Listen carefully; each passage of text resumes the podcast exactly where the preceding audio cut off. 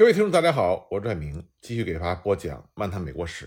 我们接着来讲关于自由黑人的具体问题。那么，对于自由民来说，另外一个非常关键的问题就是土地问题。当时北方积极分子所极力主张的就是把没收来的土地，要么直接出租给自由民，要么就是直接出售给自由民。那么，在占领的南方，这种政策呢就日益推广执行。到了战争的最后一年。在北方联邦控制之下的农田，仅仅有百分之二十是由黑人单独耕种的。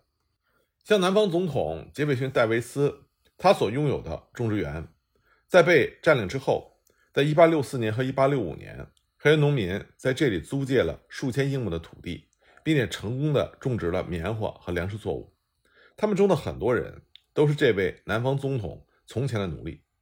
在1865年的棉花收获中，他们净获利。十五万九千美金，这些自由民就形成了一个自治区，有他们自己选出的黑人行政司法长官和治安推事。在南方的其他地区，特别是近海岛屿，自由民在战争期间是可以购买土地的。这样的机会就给黑人朝着自功能的地位提供了初步的开端。这种地位已经成为了他们主要的愿望。大多数废奴主义者和激进的共和党人也都预见到。未来的南方是属于拥有土地的黑人农民，但是呢，这种愿望却受到了强大的干扰。例如，1863年到1864年间，在近海岛屿上，自由民购买了五千英亩的土地，但是北方的投资者却买了两万英亩的土地。当然，其中一些土地后来被转卖给了黑人。这些北方的买主中有很多像其他地方的北方承租人一样，表现出。南方种植园主战后所持的态度，他愿意看到的是更多的没有土地的黑人劳动力，而不愿意看到拥有小块农田的黑人自耕农。宪法看来是禁止在南方进行真正的土地改革。一八六二年七月，林肯曾经扬言要否决第二个没收法案，因为按照他的观点，没收南方邦联成员拥有的不动产，违反了宪法上关于剥夺财产法的禁令。这个议案规定只没收犯人生活范围之外的财产。由于林肯的坚持，国会通过了一个说明性的决议，禁止剥夺南方邦联继承人财产的任何企图。当然，这样就使得没收法作为一个土地再分配的手段而失去了它的价值。根据1861年直接税收法，近海岛屿的土地已经被出售而不支付税款。这个税收法为重新分配南方的土地。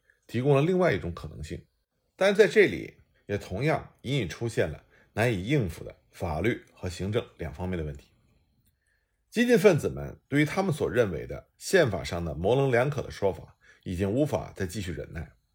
一位废奴主义者说：“根据文明国家所有的法律和习惯法，反政府的叛乱者就应该被没收他的财产。自由民如果没有土地，才仅仅得到了一半的自由。”为了安全、和平和持久，激进分子们坚持认为，必须主要在经济和工业上进行重建，必须着手在南方安置一部分忠诚的居民。这些居民不仅要作为耕种者，而且是作为合法的、真正的土地拥有者。一八六三年十二月，林肯发表了大赦宣言，将财产除奴隶之外归还给那些已经进行过忠诚宣誓的南方邦联分子。这就进一步破坏了土地改革的良机。虽然数千名南方人被排除在这种大赦之外，但是林肯公开表示，以后很有可能把他们也囊括进大赦之列。一位愤怒的非奴主义者就说：“假如总统把土地的所有权都归还给这些叛国分子，那么没收法就是一场闹剧，这场战争也将是一次巨大的失败。”一八六四年初。激进的国会议员乔治·朱利安提出了一项法案，把1862年的宅地法扩充到南方那些被丢弃和被没收的土地。朱利安的这个法案提出，对于每一个自由家庭的每个人，南方联邦主义者以及联邦军队的退役军人都应该被授予40到80英亩的土地。虽然这个提案和林肯的政策似乎有矛盾，但是朱利安声称已经获得了林肯的同意。将签署废除1862年关于限制没收犯人的生活资料的决议案。不管这个说法是否真实，众议院和参议院都以不同的方式分别通过了废除1862年的决议案。但是出于宪法上的顾忌和某些共和党的保守思想，他们甚至对削弱叛国者的财产权表示犹豫，所以阻止了废除议案，或者说阻止了朱利安土地再分配议案的最后通过。国会所通过的与此最接近的立法是1865年3月关于成立自由民管理局的一项法律条款。这个条款规定，每一个南方自由民或者是联邦主义者可以租用40英亩被遗弃或者被没收的土地，他们在三年之后。凭借着合众国转让这种土地财产所有权，他们就有了选择购买土地的权利。在国会通过这项法案的时候，一个大规模的土地再分配方案已经在进行之中。那么，这个方案的实际创始人就是谢尔曼将军。当他率领的军队通过乔治亚，并且在1864年12月到达萨凡纳的时候，数千名衣衫褴褛的自由民跟在他队伍的后面。谢尔曼和二十名黑人领导人举行了会议。这些黑人领导人告诉谢尔曼：“我们能够最好的照顾自己的办法就是拥有土地。”因此，在见面之后，谢尔曼在一月十六日发布了一项特别命令，规定从查尔斯顿到杰克逊威尔海岸线和三十英里的内陆河岸作为自由民重新的定居区，并且给了每个家庭四十英亩的土地。这些土地自由民们在国会。将来规定土地财产所有权之前，将获得土地占有权。到了1865年6月底，谢尔曼的军队已经在这个地区安置了四万多名自由民。未来将由国会决定是否能把这种土地占有权转变成为真正的所有权。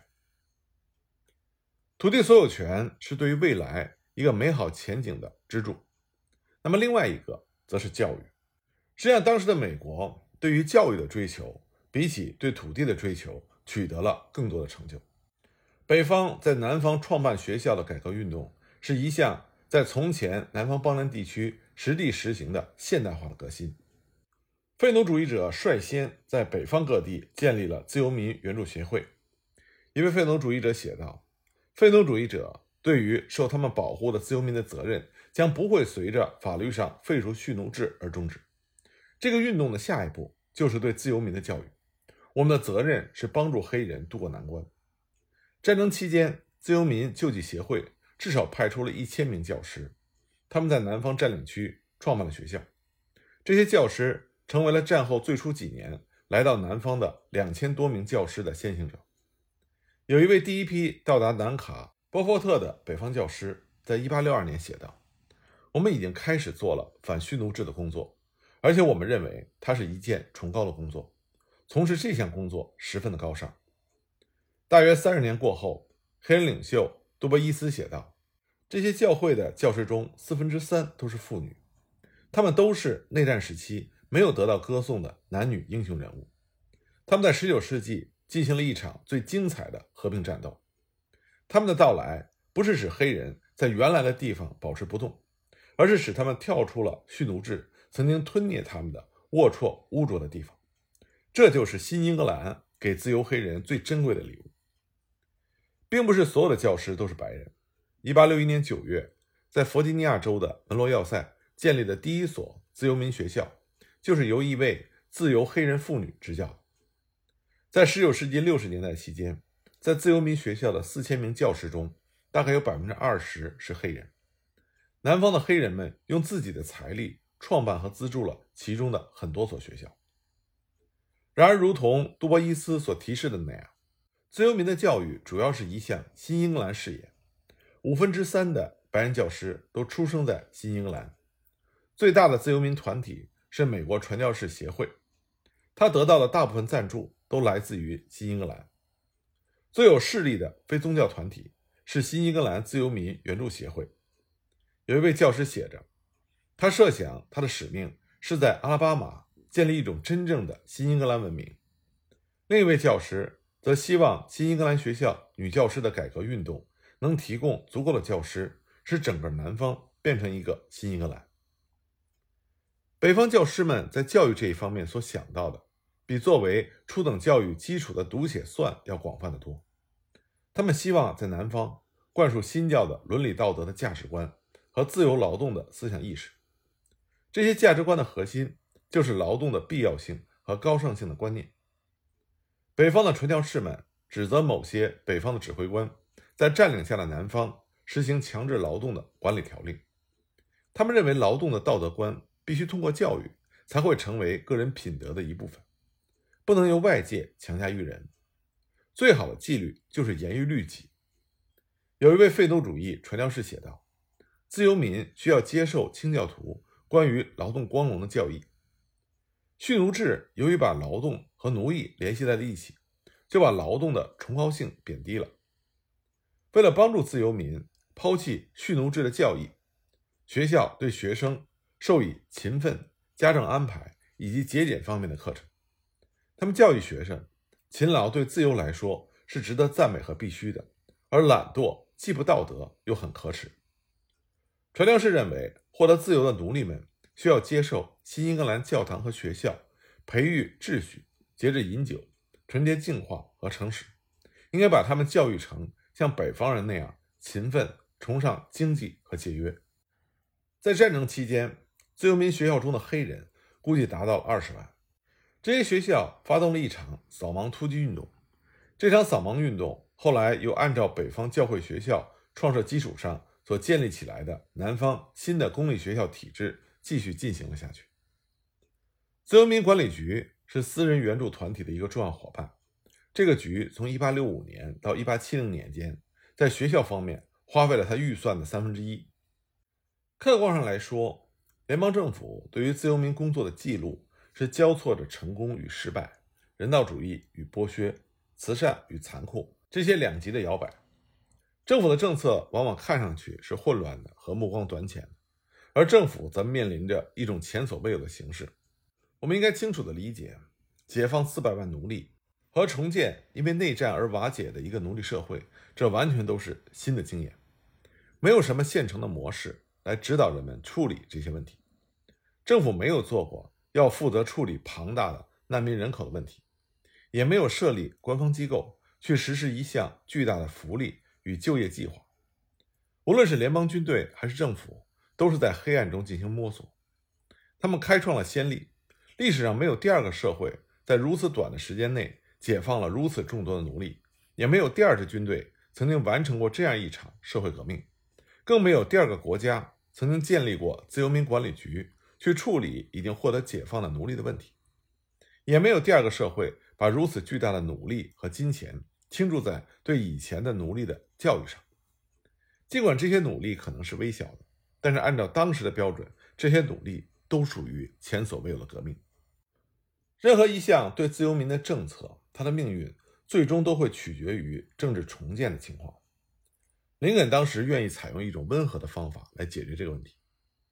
林肯曾经是一位老辉格党人，他在南北战争之前就曾经与南方的辉格党人有过相对亲密的关系。他知道这些人中有许多在1861年还是有条件的联邦主义者。林肯的百分之十重建计划就是呼吁这些老辉格党人和其他联邦主义者能够挺身而出，重申他们与北方联邦的同盟。对林肯来说，重建的任务是一种恢复，而不是一场革命。由于新的联邦不会有蓄奴制的存在，所以可以肯定，恢复联邦绝不是恢复原样。但是林肯非常愿意同意获得赦免的南方领导人采用某种行之有效的办法，去缓和整个劳工革命所造成的冲击，因此呢，能够使黑人和白人摆脱彼此间的老关系，而逐步的自己生活。但是废奴主义者和激进派，他们并不希望。缓和革命所造成的冲击，他们中的很多人坚持重建必须改变南方的制度、风俗习惯和生活方式，必须粉碎他们各种制度的基础，从而奠定新的基础，否则北方的鲜血就白流了，财富也被白白的消耗掉了。在被占领的南方，很多激进的军官和官员也持同样的观点。一位来自马萨诸塞州的上校在南卡写道。北方的价值观和制度一定要在战后推广，只有变革、革新和同化被征服的人民的制度、生活和风俗，才可以做到这一点。一位在路易斯安那州的财政事务官在1864年说：“在一场革命中，不可能有中立可言，它一定要造成社会的根本变革，这将成为每一场大革命的历史。”但是温和派也引证历史来支持他们的进化论的观点。班克斯将军他就写道：“世界历史表明，得不到控制和不加合理限制的革命将会产生反革命。”在1864年上半年，这些对立的观点在共和党内部就形成了有关重建问题的斗争。斗争的结果是一场僵局，但是这场较量几乎使共和党陷于分裂，并且威胁到了林肯的再次当选。林肯的政策是以其联邦不可分离的理论作为基础的。由于各州不能合法的脱离，于是就仍然留在联邦之内。因此，重建的任务就是要确立一个法律手续，以便使得忠诚的公民借此重新取得对他们州的控制。然而，在实际意义上，南方邦联各州无疑是处于联邦之外的。多数共和党国会议员不希望准许前叛乱分子。仅凭着一次效忠宣誓就可以返回联邦。共和党人出于对前邦联分子的不信任，希望只把重建工作让毫无疑问的联邦主义者去做。有的激进主义者甚至提出，由于南方各州曾经脱离过联邦，所以根据国际法应该作为被征服的区域来对待。不过，大多数共和党人认为这种说法过于激进。这些共和党人则倾向于另外一个观点。